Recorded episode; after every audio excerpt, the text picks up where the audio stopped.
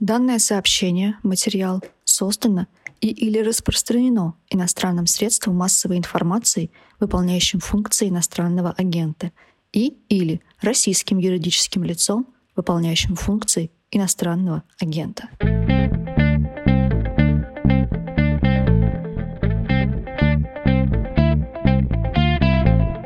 Микрофона Владислав Горин. Наш подкаст посвящен новостям, которые долго остаются важными. Он называется «Что случилось?». Здесь Елена Панфилова, эксперт в сфере противодействия коррупции в России. Здравствуйте, Елена Анатольевна. Здравствуйте. Несколько неуловимую материю хочется обсудить с вами. Для подкаста такое простительно. Давайте я этим оправдаюсь. В общем, опираясь на ваш практический опыт общения, наблюдений, вивисекции некоторых практик российского правящего класса в связи с войной, случится ли а, и душа всеми силами сопротивляется тому, чтобы я произнес это словосочетание «раскол элит» сопротивляюсь я внутренне, потому что, мне кажется, это не совсем уместная конструкция в отношении современной России. И слово «раскол», и слово «элит». Ну, давайте это обсудим отдельно. Хотя я бы сперва начал с 24 февраля 2022 года. Чем оно, по вашим наблюдениям, стало для верхнего слоя бюрократии? Я думаю, что для очень серьезных масс бюрократии, и действительно тут надо разбираться, что мы имеем в виду. И под элитами, и под бюрократией, я думаю, что стало шоком потому что, насколько мне представляется, из того, что я слышу, вижу, не то чтобы все массово знали, что произойдет настолько драматическое изменение генеральной линии. Да, пихаться плечами, да, обзываться словами, всякими кулаками грозить. Но это нормой стало. И в этом смысле не то, чтобы кто-то чему-то сильно бы удивился но произошло то, что произошло. И я знаю, что для довольно многих какие-то сутки, другие, третьи, это была довольно шокирующая история. Как они восприняли то, что почти никто из них не участвовал в принятии судьбоносного, рокового для них и для миллионов людей решения? Я, конечно, говорю про самую верхушку бюрократии. А, ну вот это трудно сказать. Думаю, что очень многие начали прикидывать вообще, что они здесь делают, если с ними не советуются. Но вы верно в самом начале сказали, что когда используют эту заезженную историю, в смысле словосочетания «раскол элит», со словом элиты действительно все непросто, потому что не то чтобы они у нас были какие-то элиты как элиты, потому что непонятно о ком говорить. Говорить ли о силовой бюрократии верхнего яруса, говорить ли о исполнительной бюрократии верхнего яруса, говорить ли о политических высших эшелонах, говорить ли о еще более влиятельных зачастую эшелонах государственных компаний, корпораций, всех тех людей, которые вовлечены в большей степени в экономические процессы. И я думаю, в зависимости от того, про какие части того, что с очень большой натяжкой можно назвать элитами, мы говорим, всякие разные реакции мы увидим, потому что думаю, что та часть силовой бюрократии, которая не знала, ну уж точно обиделась, потому что речь идет о силовой операции. Думаю, что та часть политических верхних слоев может быть, и не сильно расстроились, потому что, ну, не то чтобы они когда-либо в последнее время играли какую-то значимую роль. Но уж точно кто был в шоке, это вся та часть высших управляющих кругов, которые связаны с экономикой, потому что большие компании, большие корпорации, недаром их в первый же день собрали в Кремле, чтобы что-то им, правда, постфактум, но объяснить, но для них это же рабочие места, для них это котировки на рынках, для них это реальная реальность, а не то же самое, что для условных политиков, которых тоже зачастую приписывают к элитам. Так что здесь разноголосица очень отчетливая ощущалась и ощущается до сих пор, даже когда смотришь на то, кто говорит, что говорит, кто вообще не говорит, кто исчез, кто молчит, кто уехал, кто приехал. все это довольно отчетливо, как в зеркале, отражается не столько в том, что мы предполагаем, сколько в том, что внимательный зритель может наблюдать. Вы имеете в виду заявления отдельных бизнесменов, э, которые в том числе весьма решительно порываются политикам единственным, самым главным в России, которому до этого за несколько лет могли выражать публично уважение и почтение, или что, что именно внимательный читатель заметит? Более интересны не заявления, а стремительные передвижения, стремительные перегруппировки, внезапные альянсы, продажи, продажи, которые не похожи на продажи каких-то активов. То есть все это в совокупности показывает, что никто не был готов. Это вот абсолютное можно утверждать, иначе бы вот этот весь хаос не происходил. Что из этого получится, это, наверное, предмет для другого разговора. Но то, что шок и трепет, он в первую очередь коснулся тех, кто связан так или иначе и с реальными секторами экономики, и с, э, так скажем, инфраструктурно важнейшими для страны сегментами экономики. И вы видите, что происходит и в авиации, и в транспортных компаниях, там и отъезды, и отставки, и очень много всего происходит именно среди топ-менеджмента, что, в общем, о многом говорит. Если люди в первые же дни либо уезжают, либо просто уходят в отставку сидеть на даче, то, видимо, они понимают, что это решение, поскольку оно было принято так, как оно было принято, оно никак не учитывало реальности той сферы экономики, за которую они верой и службой отвечали, вы верно сказали, там отчитывались, благодарности принимали и так далее, но потом поняли, что этого дальше просто делать не смогут, и потихоньку все начинают расползаться в тень. Но на их место придут другие. В общем, свято место пусто не бывает. Что касается, да, этажа пониже, у нас преподаватель, кажется, имея в виду нас, студентов, использовал выражение «сливки отстоя». Ну, то есть не самая низшая часть бюрократического аппарата, а у нас все-таки бюрократия является главным лифтом к власти, влиянию и, в конечном счете, деньгам.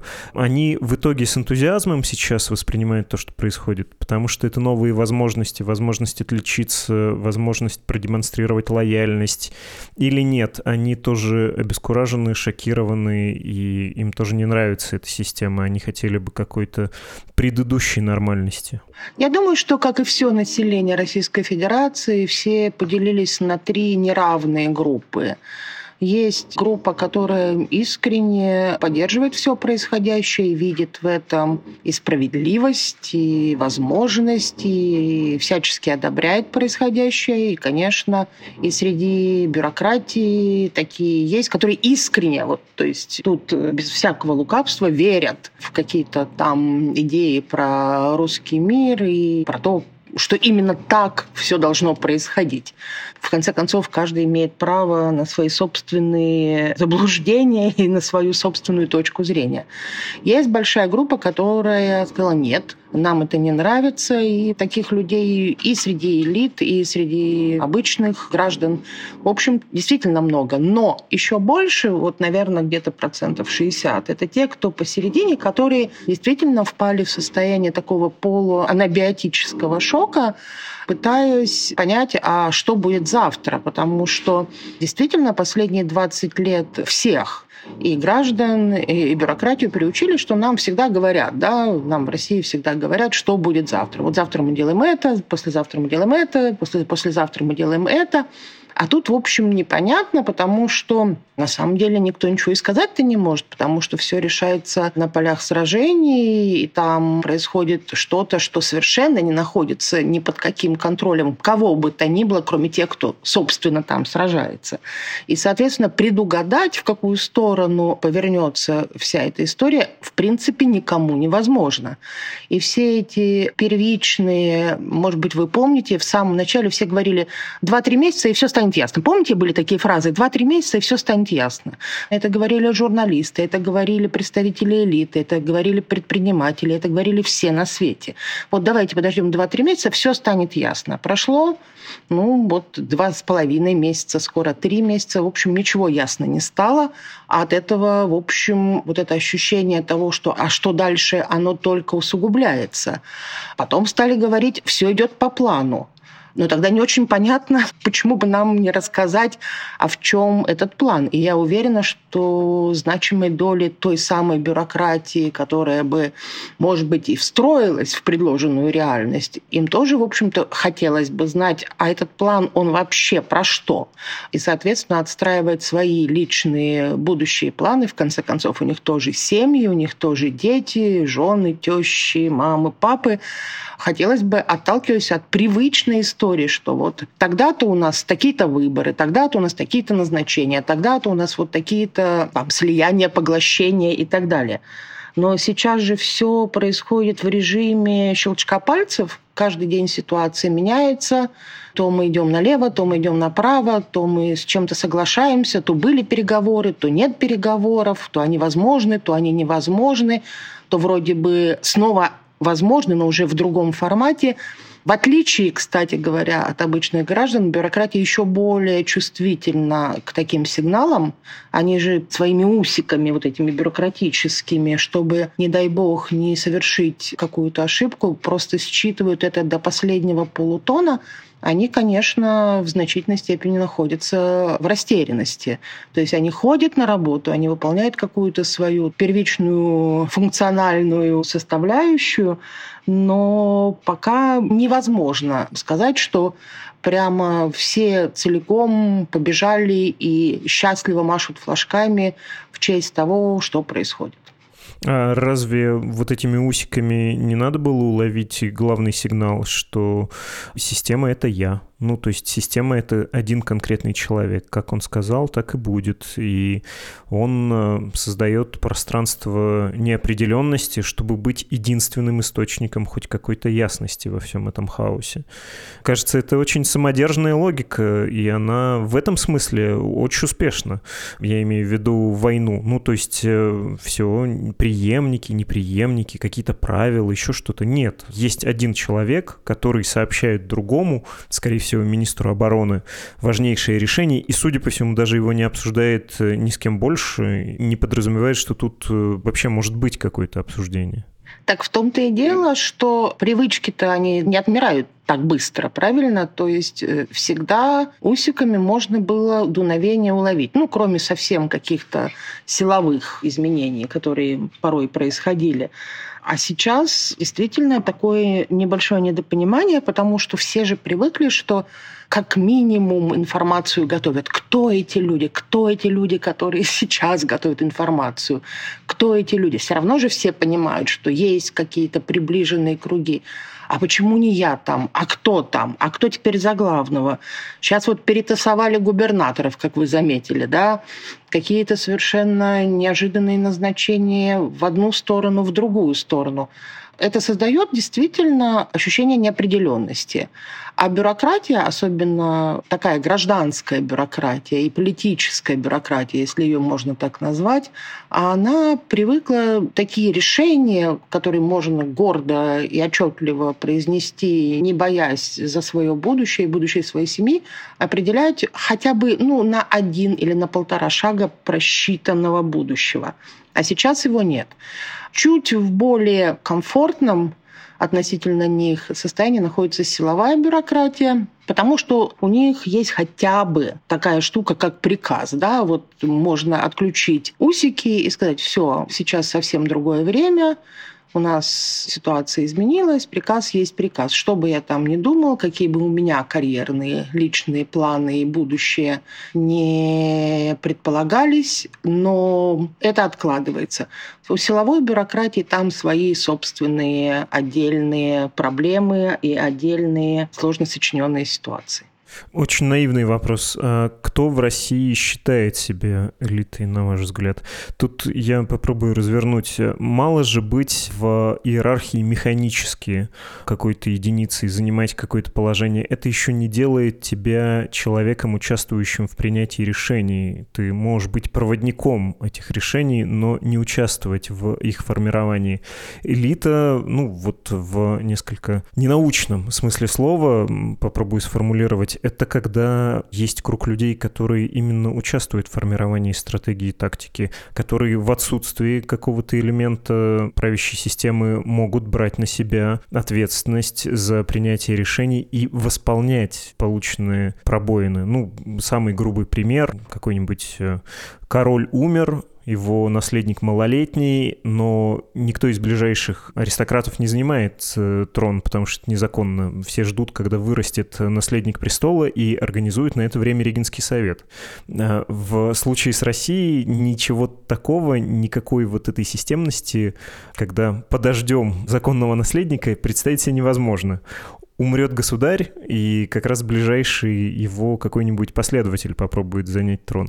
Не знаю, сильно ли путанно я это сформулировал, но мне кажется, что у нас есть система референтов, что ли, система людей, которые проводят решения, но не способны принимать их и участвовать в формировании политики.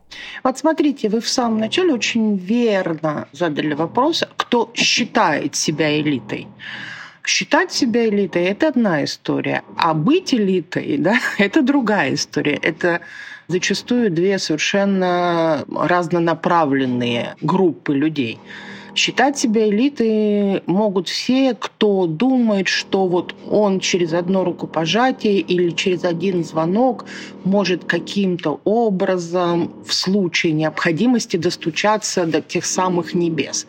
Неважно, в Кремль, в Белый дом или куда-то, это совершенно неважно. И вот если у тебя есть такая возможность, то ты ну, почему-то начинаешь считать себя элитой. Хотя, может быть, никаких причин в таком содержательном порядке для этого не существует. А вот что такое считаться элитой, это большой философский вопрос. Я вообще не очень понимаю, в автократических государствах, да и в демократических государствах. Должны ли мы вообще оперировать словом «элита», Потому что если мы говорим про демократические государства или государства, у которых ну, как минимум, работает система верховенства закона и сменяемость этих самых политических фигурантов в самых разных их проявлениях, будь они премьер-министры, президенты, руководители партий. Они приходят и уходят, и вот он был элитой, а сейчас он уже пенсионер. Вот позавчера он был элитой, а сейчас он преподаватель где-то в колледже. То есть, может быть, он по-прежнему может кому-то давать советы, но в широком смысле этого слова к реально влияющей на деятельность государственного аппарата, правительства, ну, такой человек не является. В авторитарных государствах все несколько иначе, особенно в авторитарных государствах, которые стремятся к подавлению любого инакомыслия, любых э, политических противников. Такие элиты, в принципе, не могут вырасти, они могут быть взрощены, назначены, но взросленность и назначенность не всегда означает качество, потому что для того, чтобы было качество, должна быть конкуренция, конкуренция идей, характеров, способностей. Лучшие должны продвигаться вверх, худшие должны оставаться где-то позади. В авторитарных режимах так не работает. Поэтому что есть элита в авторитарном государстве? Группа тех людей, которых на данный момент – назначили элитой, ну окей, пускай они так будут называться.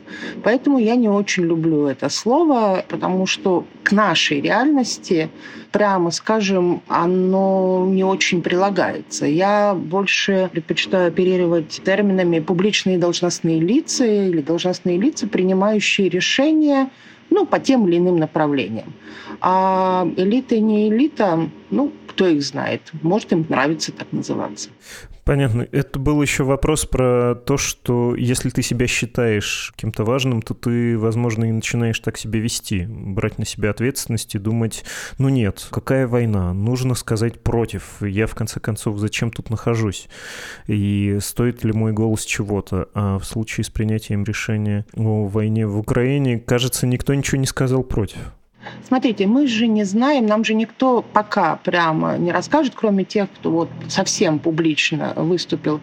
Мы же не знаем вот в этом среднем звене реально принимающих решения, там, от начальников департаментов, вице-губернаторов и так далее, сколько людей в реальности сказали, да вы что, там все охренели? Еще раз повторюсь, они могут ходить на работу, исполнять свои должностные обязанности. Это не означает, что они прям радостно восприняли все, что происходит. Другое дело, что они никогда ничего не делали, ничего не умеют, доросли до тех высот, до которых доросли. И вот тут действительно момент выбора решиться встать и уйти – особо не имея никаких запасных аэродромов, которые обрубили санкции, невозможность доступа к тому, что есть за рубежом, ну, в общем, отправиться на 6 соток не все могут решиться. Тем более, что, может, тебя еще и не отпустят без наказания. Будет считаться это дезертирством. А вы говорили про бюрократические вот эти усики, которые улавливают дуновение ветра и обеспечивают выживаемость человеку в бюрократической среде. Хотя не знаю, можно ли говорить э, человеку. Субъекту. Субъекту бюрократических отношений. Конечно, они люди, такие же люди, как и мы. То есть они ходили с нами, с вами в одни и те же школы, те же детские сады до какого-то момента, может быть, жили с нами на лестничной клетке, потом каким-то образом колесо фортуны немножечко повернулось в их сторону. Абсолютно такие же человеки. Вот это, с одной стороны, демонизация всех, кто там хоть как-то причастен к власти, а с другой стороны, сакрализация, мне кажется, тоже играет дурную шутку с нашими попытками разобраться в целом а, с тем, что происходит в стране, потому что на самом деле это абсолютно такие же люди с такими же слабостями, с такими же сложностями внутри и, и головы, и, и снаружи головы. То есть ничего там особенного такого нет. Не, ну я не хотел унизить или наоборот демонизировать. Я имел в виду, что там логика принятия решений не вполне человеческая, а логика выживаемости административной или политической. Но, в общем, не про это был вопрос. Я хотел поинтересоваться, насколько они воспринимают первое лицо, которое приняло решение без их участия и в очевидном конфликте с их интересами, как э, внешнее для себя и угрожающие им явления, потому что мы с вами трудно отказаться от аналогии, знаем, что в стране правоприемницы, которая является Российской Федерацией, в Советском Союзе, был опыт, когда бюрократия препятствовала установлению персоналистского режима, и логика была как раз бюрократическое выживание, и когда смещали Хрущева, заменили, в общем, одного персонального автократа на другого, чуть более коллегиального, чуть более компромиссного, чуть менее угрожающего системе бюрократии. Плюс там были выставлены некоторые, на самом деле, не очень хорошо в итоге действующие коллективные рычаги управления, но по сравнению с нынешним режимом это прям был какой-то разгул коллективного управления. Мы уже в той точке, когда российская бюрократия думает, ну, блин, от первого лица больше проблем, чем выгод. Надо что-то с ним будет делать или нет. Ничего подобного в нашей системе произойти не может, и любой, кто обронит полсловечка на какую-то такую тему, будет тут же ликвидирован из этой системы исторгнут. А, вы знаете, да, я думаю, что аналогия тут как бы ну, приятно, наверное, о ней думать, но она не очень подходит, потому что не было ситуации тогда, связанной с ведением каких бы то ни было военных действий. Сейчас же у всех вот это на подкорке висит, я уверена, что как бы кто к кому не относился, как бы кто чего себе не думал, все равно идут эти военные действия, и которые совершенно непонятно, во что обернуться. То есть есть люди, которые «Ура, ура, мы скоро победим», а кто-то говорит «Ой, совсем не ура, не ура, скоро совсем все будет плохо». И я уверена, что как раз у той самой бюрократии есть доступ к данным. Уж себе-то они точно не врут. То есть они могут врать вышестоящим, а себе-то они точно не врут. Они должны себе точно представлять, как обстоят дела в текущий момент и с экономикой, и с социалкой, и с настроениями людей, и с собственной ситуацией во время проведения этих военных действий.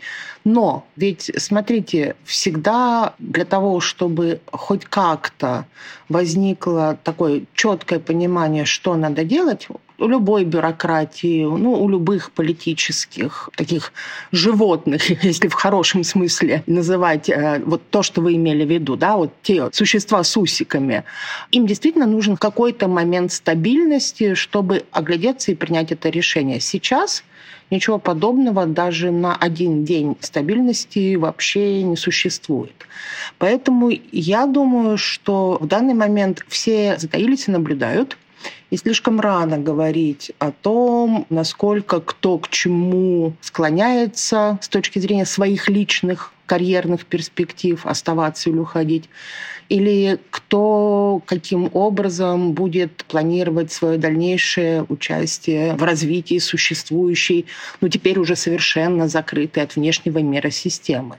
Потому что многие просто даже не умеют. Для многих ведь очень многое было связано с таким образом жизни, который предполагал работу здесь, а жизнь за рубежом. Для многих все, что произошло, полностью, ну, в общем, разрушило всю систему такого персонального, личного и в том числе функционального существования. И я думаю, что в ближайшее время, в зависимости от того, как будут развиваться события в Украине, все так или иначе начнут искать вот этот момент какой-то относительно стабильности, чтобы понять для себя, а что, собственно, вот это решение одного человека для них лично и для их семей значило. Да, мы говорим как про какую-то данность, что один человек принял решение о войне, но я тут не сильно сомневаюсь. Я вспоминаю, когда был Крым, был потом поданный публике рассказ про то, что вот мы сидели, обсуждали, и Владимир Владимирович сказал, надо проводить операцию, защитить, значит, наших соотечественников в Крыму, и все выступили против, но он настоял, и вот экая лихость, как оказался прав, как легко все это случилось, какой был потом общественный подъем, э, сплочение вокруг государственной системы, сколько это очков всем принесло, и как в лучах этого триумфа погрелись многие, не только главнокомандующие. Здесь мы не слышали вообще даже такой легенды. Она, в общем, и звучала бы, кажется, довольно неправдоподобно. Зато видели трясущуюся нижнюю челюсть Нарышкина на вот этом Совете Безопасности, который показывали по телевидению. Хорошо, в общем, если говорить про заговор, вам кажется, что нужно время осмотреться, немножко успокоиться и собраться с мыслями бюрократии, чтобы она вообще рискнула о чем-то таком подумать? Да, тут, во-первых, не будет никакого заговора. Каждый сам за себя. Если что и вытравилось стопроцентно, это способность к коллективному действию, поэтому про это стоит забыть, мне кажется, как э, проявление. А вот про какие-то личные поступки, какие-то личные действия, Посмотрим, потому что вы абсолютно правы. Есть драматическая разница между событиями, которые происходят сейчас, и тем, что произошло в 2014 году, потому что Крым преподносился как триумф. Ну а кто же не готов прислониться к триумфу? И можно сказать, и мы сидели, а мы обсуждали, ой, смотрите, как все получилось. А сейчас-то триумф не триумф. И поэтому все так весьма осторожно высказываются. И если даже прислушаться к тому, что говорят даже люди, выступающие с такими официальными заявлениями, там всегда есть какая-нибудь фраза, которая позволяет рассмотреть ее как возможность какой-нибудь такой вот отступной стратегии, стратегии отойти немножко в бок. Это очень хорошо заметно. Как вам кажется, какой приз будет предложен людям, которые занимаются государственным управлением? Ну, раз ты принимаешь волюнтаристское решение, раз ты идешь наперекор интересам, в том числе прямым финансовым, большого количества людей, на которых ты опираешься, которые проводят твои решения, то нужно предложить что-то взамен. Будет ли что-то предложено, ну, помимо страха, помимо угрозы уголовного преследования новичка и прочего, и прочего, да и просто увольнения? Вы знаете, это вот отличный вопрос. Мне кажется, что про призы кому бы то ни было никто не думал. Дело в том, что вот эта идея, которая воцарилась во главе всех принятых решений про то, что существует некая возможность снова называть себя неким русским миром, что бы это ни значило, некой вот этой новой сияющей восстановившейся империи, она, мне кажется, воспринимается призом сама по себе. Ну, типа, неужели вы не хотите погреться в лучах вот этого вот прекрасного сияющего нового будущего? Мне кажется, про какие-то призы чисто Э, такие функциональные, никто особо не задумывался. И судя по тому, как развивается и финансовая, и экономическая, и такая повседневная бизнес-ситуация, в общем, там с призами пока все не очень хорошо.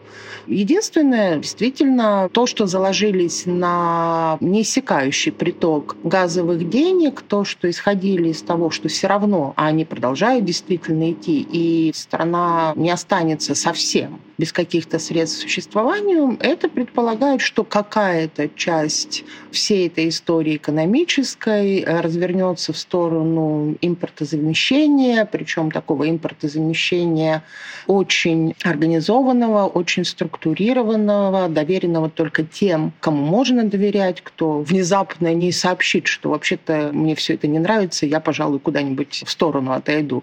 Поэтому я думаю, что речь о каких-то призах, если таковые вообще, в принципе, могут существовать в реальности, она возникнет, когда чуть-чуть станет ясно, как далеко и как долго будет э, развиваться, собственно, военная ситуация. Потому что, еще раз повторюсь, реальное, устойчивое, даже закрытое государственное строительство, бюрократическое строительство, экономическое строительство ситуации, когда гремят э, взрывы прямо на границе страны, оно ну, отчасти возможно, потому что бюрократия все это видит, все это считывает, все это понимает, и экономическая бюрократия, и политическая, и всякая любая другая бюрократия.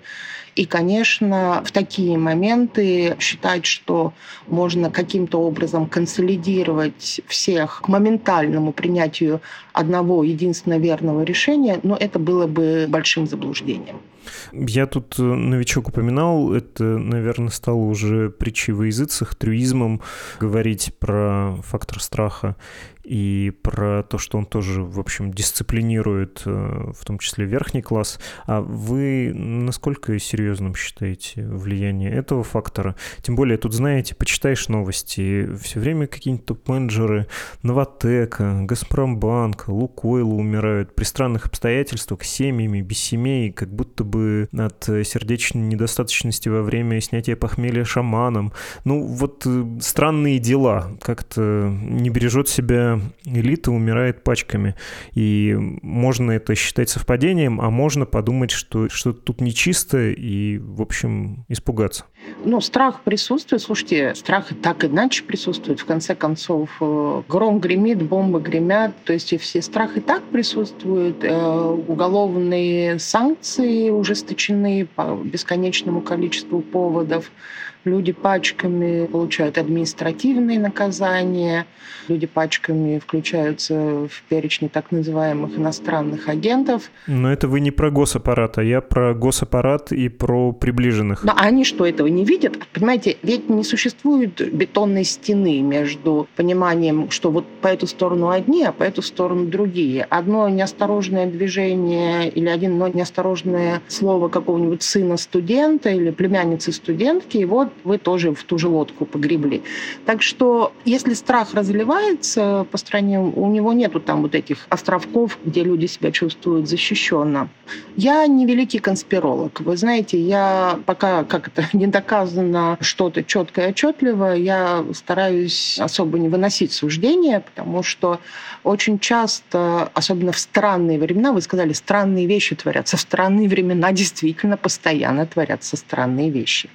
Я очень надеюсь, что как раз среди бюрократии есть люди, которые тоже это видят и тоже это понимают, и тоже любят страну достаточно сильно, чтобы поставить перед собой задачу и дожить и доработать до того момента, когда будет возможность спокойно и мирно со всем этим разобраться. Ну, насчет стены я не уверен. Всякие истории, когда министр или даже начальник СИЗО попадает в собственное СИЗО и с удивлением узнают, что тут что-то не так, и искренне на это жалуются. Вот по ним, по всем видно, что они уж не рассчитывали оказаться в таких условиях, всегда думали, что это не про них, и они-то смогут договориться. Ладно, кто я такой, чтобы с вами спорить? Вы правы, но попадание в СИЗО — это уже совсем, это уже совсем-совсем. А мы же говорим про общую атмосферу страха, которая, конечно, присутствует. next.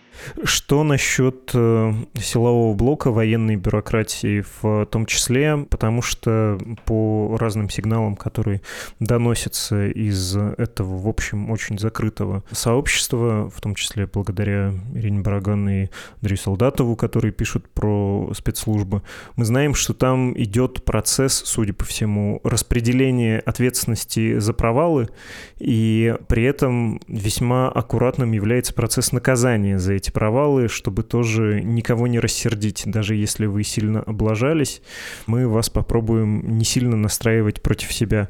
Что думает про происходящий силовой блок? Я думаю, что он очень напряжен, причем силовой блок же неоднороден. У нас же силовой блок состоит из кучи подблоков, каждый из которых считает себя чуть лучше другого. Правильно? У нас есть и армейский блок, и спецслужбы блок, э, МВД блок, Росгвардия блок, прокуратура, Следственный комитет блок. У нас этих блоков можно великую китайскую стену из этих блоков построить.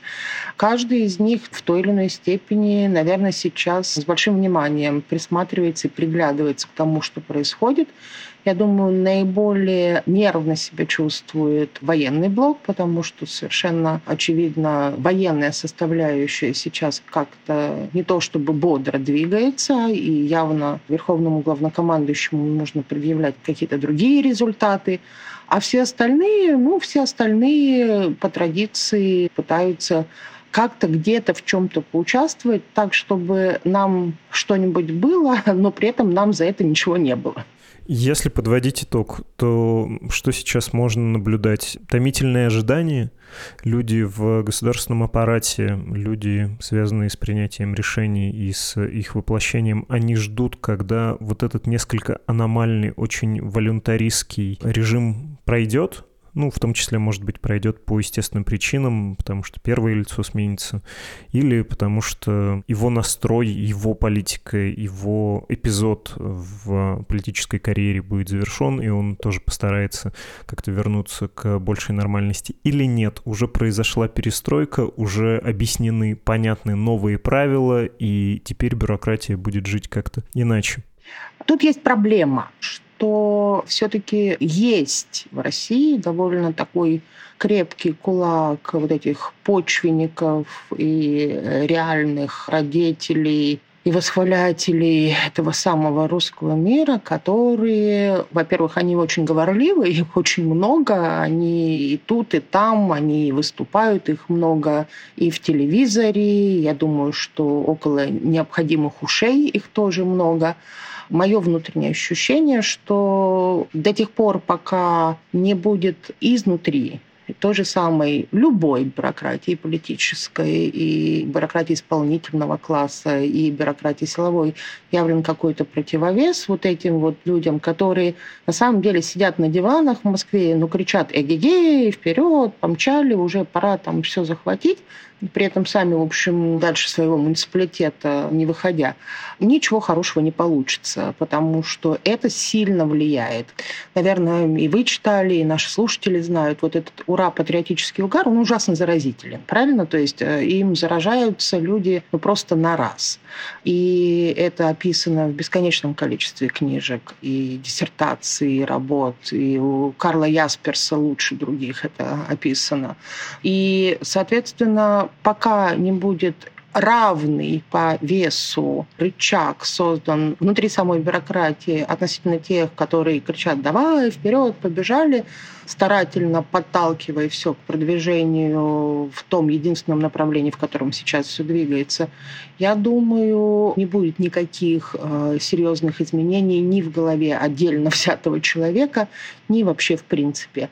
Вы знаете, мне всегда казалось, что уж коли ты назвал себя элитой, и называешь себя человеком, принимающим решения, это накладывает на тебя, помимо всяких там приятных вещей, еще такую серьезную штуку, как ответственность. И мне кажется, было бы крайне ответственным в данной ситуации каждому внимательно посмотреть на то, как разворачиваются события, я имею в виду в первую очередь и высшую бюрократию, которую некоторые называют элитами, и принять эти самые ответственные решения лично для себя. А тогда вот ситуация действительно сможет измениться. Как это может выглядеть? Вот такой премьер Мишустин выходит и говорит, нет, что-то у нас не то. И как? А почему нет-то? Мы просто этого никогда не видели. Но это не значит, что этого не может быть никогда. Вы знаете, то, что у нас этого не происходило, это не означает, что при любом раскладе, если высшее должностное лицо обладает точным знанием, что вот эта ситуация идет не туда и ведет страну к тяжелым экономическим, социальным последствиям, что такое с ним случится, если он возразит? Хороший вопрос. Думаю, ничего хорошего не случится. А я думаю, что и ничего хуже того, чем дальше рулить лодкой, которая медленно набирает воду бортами, тоже не случится. Ну, его же не затопит, а если он выступит, может за бортом оказаться. Понимаете, мы исходим из того, что у нас просто этого никогда не было, что люди не возражали четко и отчетливо, имея на это, в общем, серьезные основания. Вот этот самый страх, он каким-то образом породил предположение, что это в принципе невозможно. А как вы представляете, чтобы это было возможно в России, в современной? Ну, я представляю себе так, что любой свободный человек, у которого, да, могут быть страхи, да, могут быть какие-то опасения, но в конце концов у него есть свободная воля, у него есть то, как он себе представляет, что он после себя готов оставить и в России, и на планете в принципе, и почему бы не воспользоваться возможностью выражать свое мнение о том, что происходит ясно, четко и отчетливо. Я просто не понимаю, почему это невозможно. Ну, наверное, потому что нет приза. Приз, э, что после меня останется, ну, он немножко не отвечает сиюминутным эгоистическим твоим интересам, а это все-таки, видимо, лучший стимул для любого человека. Не знаю. Я абсолютно не уверена, что призы только исключительно материальны. Спасибо вам большое за этот разговор. Вам спасибо большое. И я абсолютно уверена, что Безусловно, может быть, не в высшем слое бюрократии, но в среднем слое бюрократии. Может быть, не сегодня, может быть, не завтра, но через какое-то время появятся люди, которые смогут нас удивить. Давайте просто наблюдать, ждать и обсуждать это в следующий раз. Отлично, хорошо. Это была Елена Панфилова, эксперт в сфере противодействия коррупции в России.